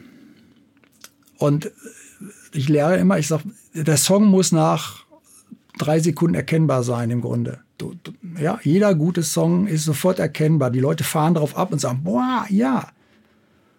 Also wenn ich dann schon eine Wandergitarre am Anfang habe, die schlecht aufgenommen ist, dann muss ich mir schon eine Menge einfallen lassen, damit die so spektakulär schlecht klingt, dass alle sagen, ja, den Song kenne ich, diese komische Wandergitarre. Damit fängt der Song an. Wäre ja auch eine Lösung, wenn hm. ich äh, nur die Wandergitarre habe. Ja, genau. klar. Aber eben der Gedanke zu sagen, okay, das ist so unspektakulär, das ist so normal, die Akkorde sind möglicherweise auch normal. Was mache ich jetzt bloß, dass das Ding auch am Anfang gut knallt oder einen Wiedererkennungswert hat? Ja, das ist der Moving Mix sozusagen. Ja, ist das ja, auch. Nicht vergessen, ja. Ist, ist, das jetzt auch so eine Phase, wo du sagst, okay, jetzt muss ich auch äh, mal mich zum Beispiel der Automation bedienen? Also gerade ich muss die Bewegung reinbringen, ich fahre die Strophe ähm, ein bisschen runter, ne? Im, im Refrain geht's auf oder ich feature eben an gewissen Stellen ein bisschen besondere Instrumente, vielleicht wieder die Hierarchie hier, dass ich einfach sage, okay, hier hole ich mal die eine Gitarre ein bisschen mehr nach vorne, weil die da gerade noch den einen kurzen Lick spielt. Das gehört dann wahrscheinlich auch hierhin, oder? Exakt. Das, genau das gehört dann da spätestens hin. Also ich muss jetzt irgendwie äh, wie beim Film so einen roten Faden gestalten. Das heißt, ich leite sozusagen den Zuhörer durch den Song. Mhm. Und wie beim Film mit Close-up und äh, großen Distanzen und, und bestimmten Blickwinkeln führe ich sozusagen dann auch äh, den Zuhörer durch den Song. Das heißt, ein statischer Misch wird eigentlich nie funktionieren, es sei denn, ich habe eine Jazz-Kombo und die macht diese Dynamik von selber. Mhm. Das ist die eine Möglichkeit. Das heißt, die Band selber liefert das schon so an in der Vielfalt mhm. oder äh, in, klassischerweise in der DAW, wo alles äh, wunderbar auf einem Punkt ist, aber eben leider auch immer nur auf einem Punkt ist, mache ich genau diese Fahrten, also äh, Volumenfahrten, äh, Instrumente kleiner und größer gestalten. Also ich gucke einfach, dass ich den Zuhörer mitnehme, weil der nimmt im Grunde drei Punkte mit aus so einem Song. Also der achtet maximal auf drei Punkte gleichzeitig. Das, der wichtigste ist sicherlich der Gesang. Und dann fahre ich den Rest drumherum, je nachdem, was da sich gerade anbietet, damit er möglichst alles mitkriegt, aber eben alles zu einer bestimmten Stelle. Ja. Wenn man sich ein Bild von deinem Studio anguckt, da sieht man, du hast so einen schönen Tascam Fader Controller vor dir. Ist das eine Voraussetzung, dass man einen Controller mitbringt oder ist es auch völlig legitim, wenn du mit der Maus mitfährst oder entsprechende Automationskurven einmalst? Ja, ähm, der Controller stammt aus meiner Anfangsphase. Der hat jetzt auch schon ganz schön viele Jahre hinter sich.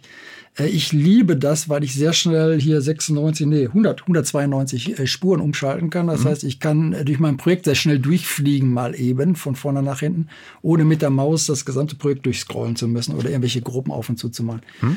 Daher stammt das ursprünglich. Ähm, ich mache heute mehr als die Hälfte mit, mit der Maus, mit Sicherheit. Mhm. Faderfahrten mache ich gerne mit den Fadern. Also die Fader sind für mich sehr, sehr wichtig. Ähm, auch das ist wieder so eine haptische Frage. Ähm, wenn ich Volumeneinsteller Balance mache, dann, dann kann ich einfach sagen, okay, ich starte bei dem Level, okay, das Instrument ist zu leise. Okay, ich fahre den Level weiter rauf, okay, das Instrument wird lauter, lauter, lauter, da ist es zu laut. Und dann weiß ich auch haptisch gesehen, dazwischen in der Mitte ist wahrscheinlich ziemlich genau die Stelle, wo ich hin muss. Und das mhm. kann ich, wenn ich im Fader mit dem Finger fahre, wunderbar. Da muss ich nicht überlegen, muss ich mir keine Zahlen angucken, nix. Das kann ich einfach schiebe ich rauf, zu laut, zu leise. Dazwischen ist da. Peng, mhm. fertig.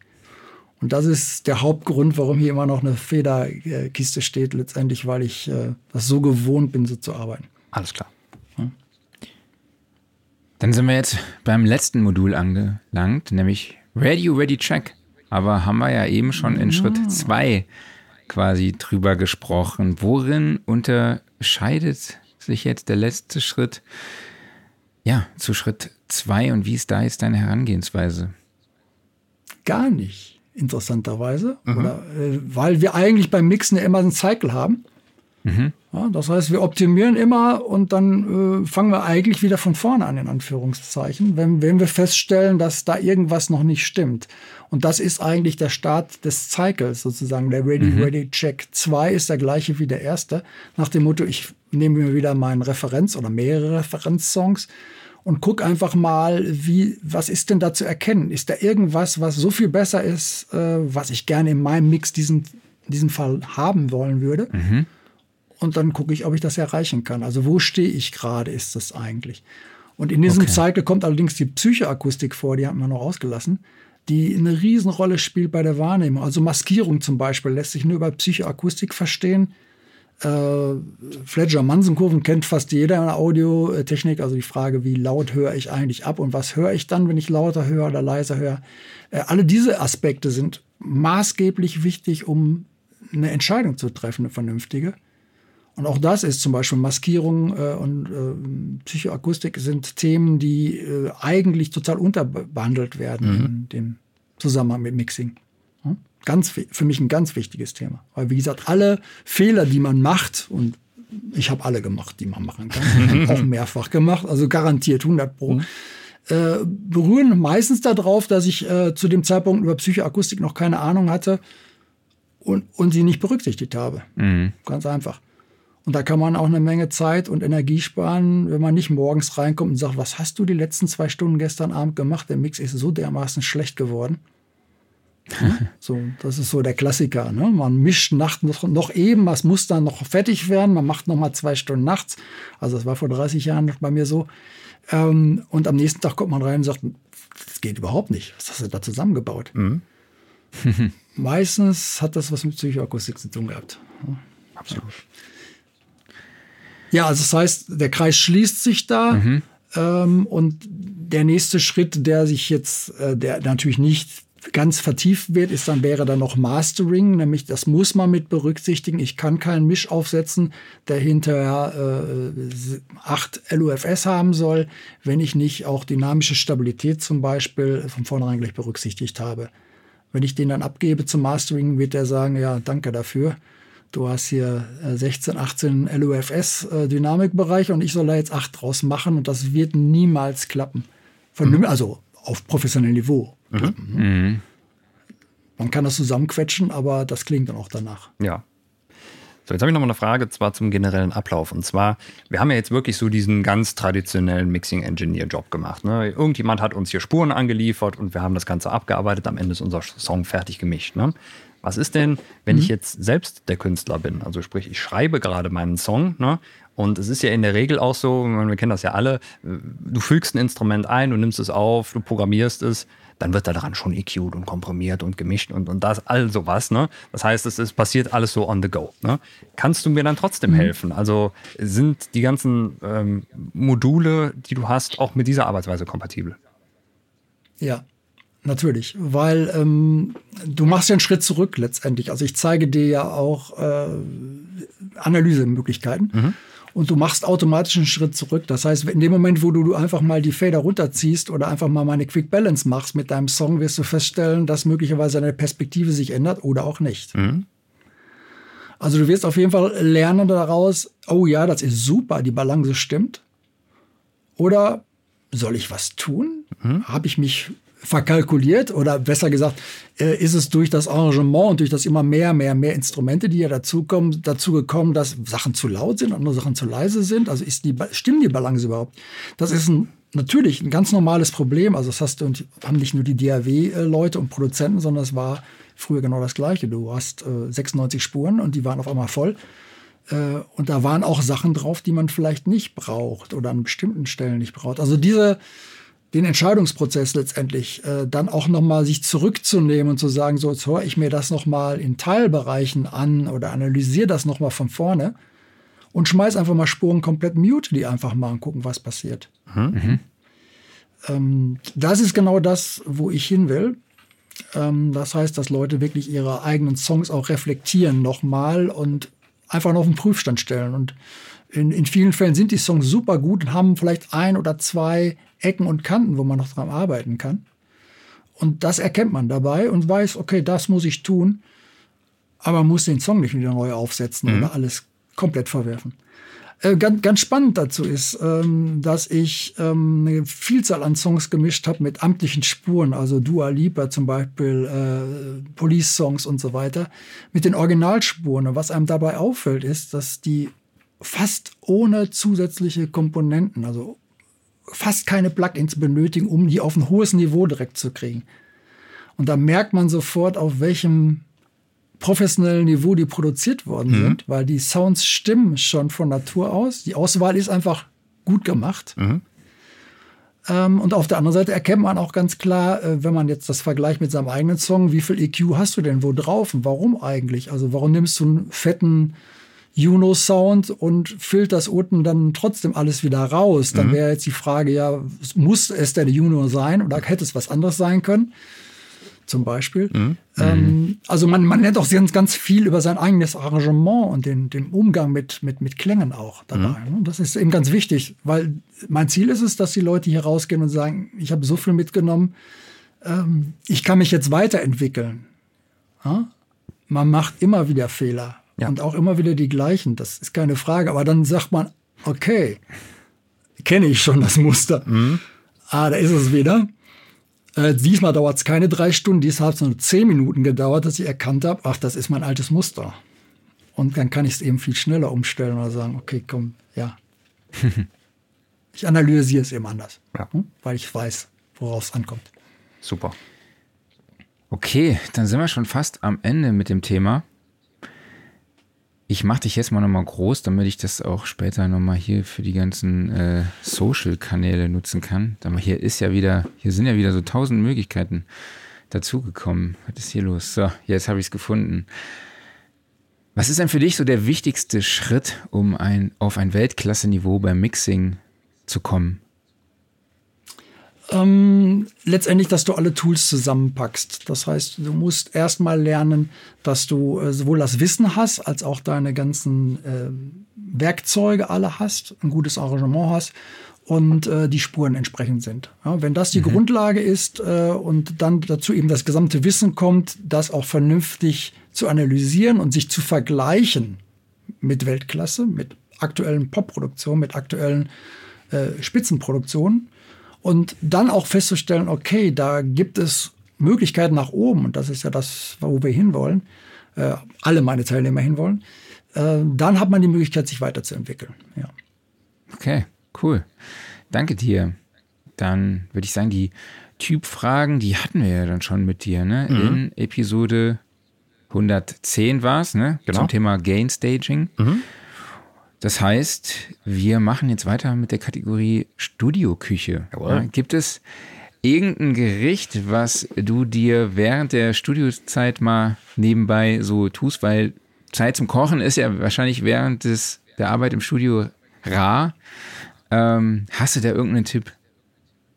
Also ähm, während des Studiozeit koche ich eigentlich nie, ähm, aber ab, abseits des Studios gehe ich gerne essen und das ist dann auf jeden Fall Pasta mhm, mhm. oder sehr, sehr gerne Pasta, Basilikum oder sowas. Äh, das sind so die Sachen, die ich gerne esse, wenn ich nicht im Studio bin. Und das Studio wird ganz, wenn ich hier arbeite, wird das ganz flach gehalten mit dem Essen. Ja, da gibt es auch mal eine okay. Stunde oder auf okay. die Schnelle. Alles klar, danke dir. Alles klar. So, aber unseren Referenztrack haben wir natürlich immer noch. Den haben wir dann zwar auch schon mal mit dir gemacht, aber es macht ja nichts. Es gibt ja so viele schöne Songs da draußen. Also, wir haben eine Spotify-Playlist, die wir jede Woche mit neuen Songs befüllen. Und lieber Markus, hast du denn noch einen Referenzsong für uns, wo du sagst, der ist entweder besonders toll arrangiert, gemischt, gemastert, spezielles Sounddesign, was auch immer, Genre ist egal, das Jahrzehnt genauso. Was hast du da? Ja, also ich habe mir Tears for Fears ausgesucht. Oh, schön. Ähm, eine der ersten äh, Sachen, die ich gehört habe, die mich begeistert hatten und äh, aufgrund der Räumlichkeit. Ähm, und da gibt es das Album The Seeds of Love, das kennt der eine oder andere noch. Und dann wäre es eben Woman in Chain zum Beispiel, oder Years of the Knife. Das wären so zwei Nummern, je nachdem, was ihr schon drin habt, äh, davon irgendwas, wäre schön. Ähm, wie gesagt, die, die Begeisterung war einfach wegen der Räumlichkeit, ähm, die da drin ist. Und das hat der Bob Clearmountain ganz gut äh, hinbekommen. Ja, sehr cool. Ne, Tears for Fears haben wir, glaube ich, sagen. noch gar nicht auf der Ja. Liste drauf, ne? Ah, dann ist es perfekt. Also eine meiner ersten Also, Alben, wo ich gesagt habe, wow, geil, da möchte ich hin, was ist denn da los? Gut, Ja. das war die gute alte Halbzeit, ne? Ganz, ganz viel. Ja, Hab ich nichts schütte dagegen. alles rein. Habe ich vor kurzem noch gehört. Nicht mehr gerade aktuell. Ja, Habe ich hier noch laut, laut aufgedreht letzte Woche. Ja, siehst du. sehr gut. Marc, was Ähm, hast du? ja. Ja, ich habe Crying at the Soundcheck von Bikini Beach dabei. Ist ein Solokünstler ähm, und ist so ein lockerer Sommersong aus dem Jahr 2021. Klingt aber für mich irgendwie so nach Indie-Pop-Rock-Song von Anfang der 2000er, also ganz locker, flockig mit Akustikgitarre, bisschen Drums, äh, schön Vocals. Also kann man sich mal wirklich so auf so eine Ich lieg nackt am Pool Playlist packen. Sehr gut. Crying at the Soundcheck. Das ist bestimmt was, das hast du live auch gemacht, Markus, oder? Das habe ich auch schon öfter Ähm, gemacht. Kenne ich noch aus meiner Bandenzeit. oder hier beim Soundcheck äh, vom Podcast habe ich auch schon das eine oder andere Mal geweint, fast. Oder das. Sehr gut. So, ich habe gedacht, äh, wir haben eindeutig zu wenig Hip-Hop ähm, bei uns in der Playlist drin und ich habe mitgebracht den Song Number One von Nelly aus dem Jahr 2002. Ist äh, auf dem Soundtrack vom Film Training Day, beziehungsweise nachher auf seinem Album Nellyville auch drauf gewesen. Ist ein sehr schön Geil. treibender Track und irgendwie man, man kommt so direkt in diesen Anfang 2000er Hip-Hop-Club-Vibe rein. Man möchte direkt durch die Gegend cruisen und es ist ein sehr simples Arrangement. Du hast immer denselben Gitarrenloop, der da durchläuft. Dazu, ja, bisschen Drums und Bass, so ein kleiner Synth, der da ab und zu mal wieder reinfliegt, aber natürlich die Rap-Vocals von Nelly stehen ganz klar oben drüber. Und was besonders mixtechnisch an dem Song interessant ist, ist, der hat so ganz, ganz fiese, tiefe Subbassschläge und die kommen Okay. immer mal wieder so rein. Also äh, im Endeffekt, der, äh, der macht halt mit so einem tiefen Wumms auf und dann läuft er so vor sich hin und da ist eigentlich gar nicht so brutal viel Bass drin. Und dann kommen die gerade im Refrain ab und zu mal so, so ab und zu kommt da mal so ein Subbass rein und auch noch im Offbeat. Also wo du nicht damit rechnest, hm, hm, hm, bumm. Ne? Und das lässt einen dann, je nachdem, wie viel Bass du gerade abhörst, äh, immer mal wieder sehr zusammenzucken. Aber finde ich total interessant gemacht. Also ein cooler Song. Muss ich mir mal reinziehen nochmal. Ja, Markus, bevor wir zum Schluss kommen, wo findet man dich denn online und auch auf Social Media? Ja, Social Media, ähm, Facebook äh, bin ich ganz stark vertreten, äh, traditionell, da bin ich schon ganz lange, aber ich bin auch bei Instagram. Äh, Instagram wäre äh, Smart Mixing ähm, und Facebook wäre Smart Minus Mixing. Naja, gut. Ähm, aber man findet mich eben auf meiner Internetseite und die heißt komischerweise auch smart-mixing.de. Also da findet man eben die ähm, wie du gerade schon mal besprochen hast, die E-Mail-Adresse und das äh, Formular und so weiter. Und da liest, liest man noch ein bisschen was über mich und äh, meine Historie und die Hintergründe. Ist aber nur eine ganz kurze Seite. Also äh, schreibt mir einfach mal was und wir machen dann ein Erstgespräch und dann gucken wir mal, ähm, wie ich euch nach vorne bringen kann. Sehr cool. Genau, und denkt an die Rabattaktion, also für die ersten fünf Oh ja. Sound Recording Zehn Tage, fünf Hörerinnen Leute. und Hörer gibt es dann 15 Prozent. Rabatt, ja. Markus, vielen, vielen lieben Dank, dass du dir heute Morgen für uns die Zeit genommen hast. Ich fand es war sehr, sehr informativ. Danke, Ja. dass du uns auch wirklich einen tiefen Einblick in dein Konzept gegeben hast. Und ähm, ja, ich wünsche dir weiterhin alles Gute und vielleicht sehen wir uns ja endlich mal. Vielleicht kommst du ja zur Studioszene. Ich Das lade wär dich super. ein. Ja, Alles klar. gerne. Äh, vielen Dank, dass ihr mich eingeladen habt und ich sag mal Tschüss. Ja, ciao, mach's gut, ne? Bis Mach's gut. Bis Danke dir, Markus. Ciao. Tschüss. Ciao. Ja, super Typ, ne? Ja, absolut. So, jetzt, dritten Mal. äh, ja, genau. Also, äh, wie viele Leute haben wir jetzt eigentlich schon, die dreimal hier waren? Wir hatten, äh, ja klar, Hans-Martin Buff, der, äh, den holt sowieso keiner mehr ein. Ähm, Ja, ich weiß nicht, Waldemar Vogel. Waldemar ist auch hart nah dran. Ne? Ja. Also wir müssen mal so eine Liste machen. Vielleicht verleihen wir irgendwann so ein Studiosofa Award mhm. Auf unserer ne? Deutschland-Tour. Ja. Verleihen wir dann den Award an denjenigen, der am häufigsten hier zu Gast war. Ja, Waldemar müssen wir eigentlich auch nochmal einladen, ne? Ja, der schart schon wieder mit den Hufen. Aber wir sind echt bis Ende September ausgebucht. Ach, krass. Ne? Okay. Ja, ist echt super heftig. Aber wenn ihr da draußen auch mal bei uns zu Gast sein wollt und ihr ein Tonstudio betreibt oder Mixing Engineer, Recording, Mastering, egal was macht, Hauptsache irgendwas mit Musikproduktion, meldet euch auch gerne mal und auch gerne über die WhatsApp-Gruppe. Ne? Aber ähm, vielleicht nicht sonntags mit einer Sprachnachricht so, aber ich melde mich trotzdem. per WhatsApp. Kam neulich mal vor. Okay. Viele liebe Grüße an denjenigen, der sich jetzt angesprochen fühlt. Nee, aber auch heute Morgen ne, wieder hier mal kurz auf die WhatsApp-Gruppe verweisen. Den Link dazu findet ihr in den Shownotes auch nochmal. Flo hat mir geschrieben, ähm, über tausende Zufälle ist er jetzt quasi in der Band, die wir nutzen, die zum Workshop kommt, zur Masterclass während des Guitar Summits, ähm, die da aufgenommen wird live, ne, von Waldemar Vogel und Max Power, habe ich ja gesagt, Record Your Band, also guitarsummit.de slash record your band, findet ihr die Infos dazu. Und er ist jetzt witzigerweise der Keyboarder von der Band, beziehungsweise spielt auch Gitarre. Und ähm, ja, er hat mir geschrieben, dass er das Studiosofa cool findet, die WhatsApp-Gruppe cool findet und dass er das dann auf seiner Arbeit erzählt hatte, wie cool das ist. Aus der Euphorie heraus, hat er gesagt. Ja, nice. Mega, mega, mega lieb. Ähm, hat er dann das auf seiner Arbeit erzählt und rausgefunden, dass ja, eine Freundin von mir eine, Mit äh, eine Kollegin von ihm ist und die hat ihm dann erzählt, dass sie mal eine Augenverletzung durch mich hatte. Das hat dann, Dann hast du mit wieder gemacht. Grobmotorik zu tun. Ja, ich glaube, ich habe ihr mal aus, ich wollte ihr, glaube ich, irgendwo was zeigen und dann guck mal da. Hm? Da, ne? Ah ja. Hm. So, Ist sie da mal reingelaufen? Fingernagel ins Auge. Hm. Genau, dann ist sie da reingelaufen, Mhm. genau. Sie ist eigentlich in meinen Finger gelaufen, so Ja. war es wahrscheinlich. Alles klar. so, rumpelt's Jo. bei dir auch schon? Nee, bei mir rumpelt nur der Hausabriss hier. Also, hier- okay, ja, ja, nee, hier, also hier rumpelt Staubig ohne Ende. Ja, ich, ich sehe es nicht, weil äh, ja, Roller darunter gemacht, aber ich glaube, so innerhalb der nächsten halben Stunde dürfte sich hier was zusammenbrauen. Ne? Gucken Ja, wir mal. vielleicht sind wir ja dann durch. Ja, ich hoffe es doch mal. Wir haben Ja, du bist ja heute in so. Redelaune hier. Ja, aber wir haben ja gar nicht mehr so Heute. viel. Äh, Also kann ja schon sagen, in Sachen Gear geht gar nicht so viel ab, aber da haben wir trotzdem gleich noch was. Wir machen jetzt erstmal ein bisschen Offline-Modus und du bist äh, mit dem Herrn James Cameron unterwegs gewesen. Ja, ich habe mal mit Avatar angefangen, so die erste Stunde und ähm, ich will jetzt nicht spoilern, aber irgendwie hat er mich noch nicht so gecatcht. Vielleicht, wir haben im Vorgespräch ja schon drüber gesprochen, vielleicht muss man den wirklich in 3D genießen, aber jetzt so 2D hat da jetzt mich noch nicht so, hat er mich noch nicht so wirklich abgeholt. Ne? Ich fand auch in den ersten zehn Minuten wird so viel Story erzählt, was normalerweise in solchen Blockbustern in 30 Minuten mindestens erzählt wird. So, Warst das direkt überfordert, bisschen- oder? Das, die war wirklich überfordert. Ne? Ich dachte so, wow, was geht denn hier ab? Ne? So wirklich so krasse Ereignisse, bam, bam, bam, Mhm. so, ja. Und du dachtest so, wow, was ist hier los? Ne? Und ähm, der Cast hat mich jetzt auch noch nicht so gecatcht, noch nicht so umgehauen. Aber ich habe ja noch zwei Stunden und 15 Minuten vor mir. Also ich habe auch direkt mal geguckt, so, ist das überhaupt der Film oder ist das der Trailer und so, ne? so nach den ersten 15 Minuten dachte ich, ey, mir geht das gerade etwas schnell. Aber ich werde ihn auf jeden Fall zu Ende schauen. Ja, und bin gespannt und vielleicht catcht er mich ja noch. Ne? Hast Also du ich fand auch so, Vorher den ersten nochmal reingezogen. Nee, und ich glaube, das sollte man auch tun. Mhm. Ja. Ja, ich freue mich total drauf. Ich habe ihn ja dummerweise damals im Kino ver äh, verpasst, also den, den zweiten.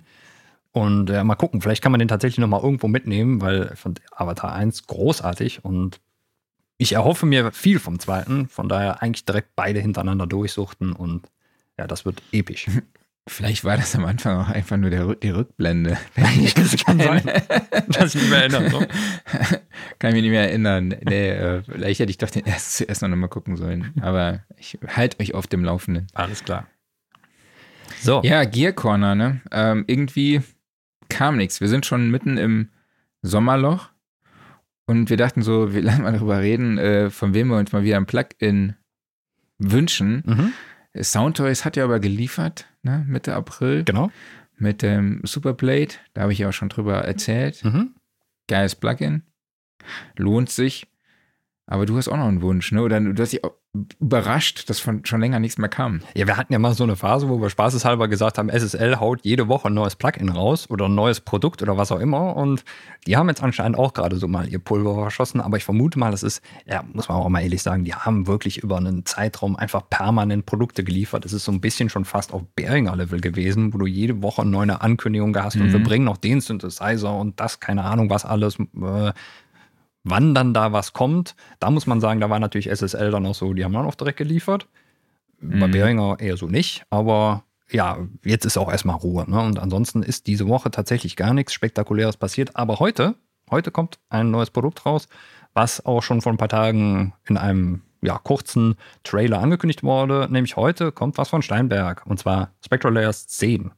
Also das, ich, ich sage mal, das RX von Steinberg, was aber kein RX ist, sondern die beiden ergänzen sich super. Die haben nämlich sehr, sehr viele Werkzeuge, die unterschiedlich arbeiten und auch auf einer anderen Funktion arbeiten. Das heißt also, wer sehr, sehr viel reparieren muss immer an seinem Audio, der braucht sowohl Spectral Layers als auch RX.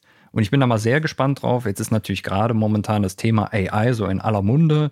Ist natürlich ein wunderbares Buzzword, aber das ist eigentlich so das große Ding. Also hier das Ganze, was jetzt AI-mäßig geht, ist da drin noch viel mehr verbessert worden. Deutlich bessere Separation, wenn du also beispielsweise einen Song da reinlädst und den in verschiedene äh, Instrumente aufsplittest, ne, dass das alles viel, viel besser und intelligenter funktionieren soll. Genauso halt die Denoising-Algorithmen, die De-Reverbing-Algorithmen und so weiter und so fort. Also sieht auf jeden Fall sehr, sehr spannend aus. Tools, die du auf jeden Fall bei der Podcast-Produktion brauchst. Tatsächlich, ja.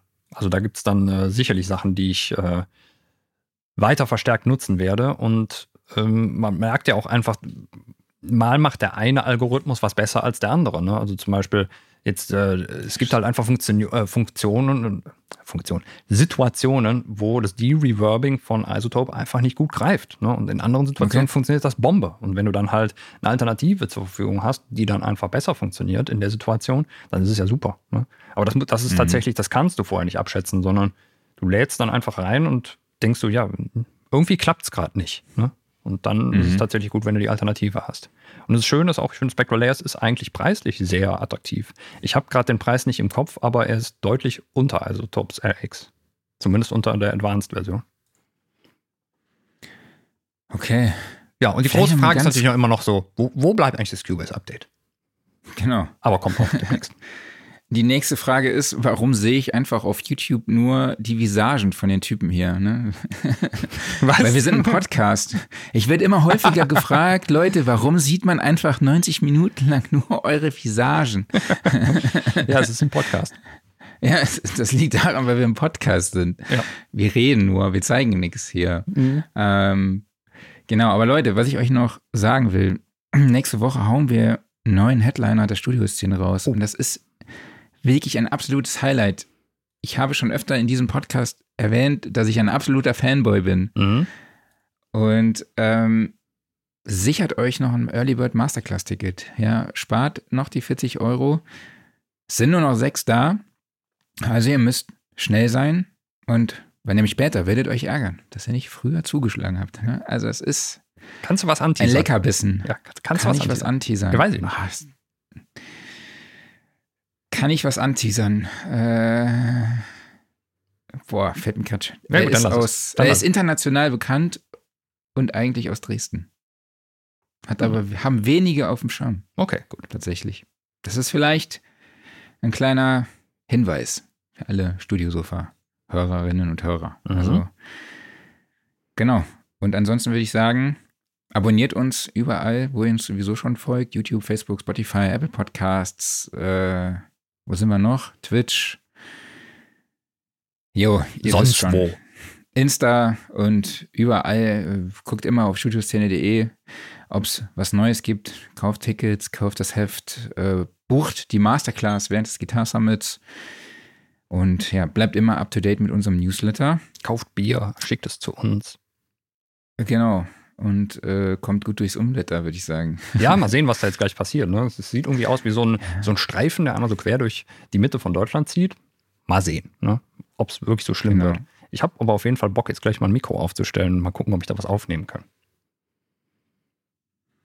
Ich müsste das eigentlich hier bei dem Hausabriss aufstellen. Ja, mach mal. Bin ich jetzt zu spät, glaube ich. Ja, dann machst du gleich halt Hau äh, Hausabriss Selber. durch, durch Unwetter. Durch Unwetter. Oder das. Alles klar, ihr Lieben. Okay, Ähm, genau. Ähm, ich weiß nicht, wen wir nächste Woche zu Gast haben. nicht, wer nächste Woche zu Gast ist. Gut, ist nicht schlimm. Lassen wir uns einfach mal überraschen. überlegen, äh, weiß ich's? Weißt du Nee, ich weiß es nicht. Weiß nicht. Alles klar, macht nichts. So, wir machen den Sack zu an dieser Stelle. Vielen, vielen Dank an euch alle da draußen, dass ihr dabei wart. Vielen Dank an dich, Marc, und natürlich auch vielen Dank an den lieben Markus, dass er uns hier seine Mixing-Techniken und seinen Kurs genau erklärt hat. Wir sehen uns nächste Woche wieder hier auf unserem schönen Studiosofa, denn das wird präsentiert vom Music Store in Köln, dem Paradies für Musiker. Ja, wir gucken mal, dass wir dieses Unwetter jetzt überstehen und bis dahin bleibt alle gesund. Wir sehen uns nächste Woche. Ciao. Macht's gut, ciao.